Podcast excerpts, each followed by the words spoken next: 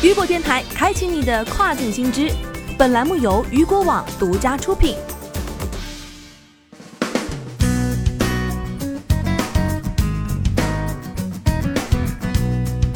Hello，大家好，欢迎大家收听这个时段的跨境风云。那么接下来的时间将带您一起来关注到的是阿里重启春雷计划第一季，中小企业出海重回两位数增长。据了解，在阿里重启春雷计划第一季，中小企业出海又重新恢复两位数增长。据悉，在阿里巴巴宣布重启春雷计划的第一季，天猫海外便推出了系列举措。今年五月，国内中小企业出口成交扭跌为涨。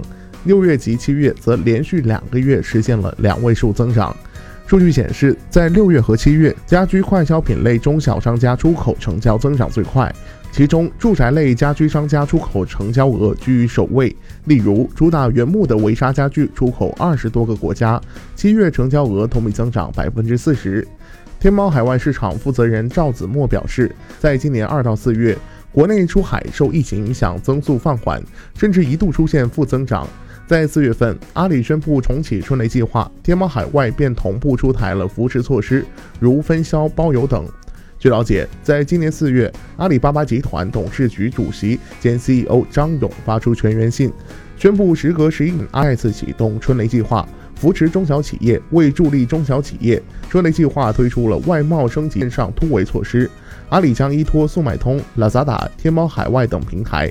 助力中小外贸企业出海，实现海外线上云拓客。之后，天猫海外便正式推出全球包邮服务和全球分销平台两大新举措，降低出海成本，搭建外交快车道，助力国内中小外贸商家加速出海。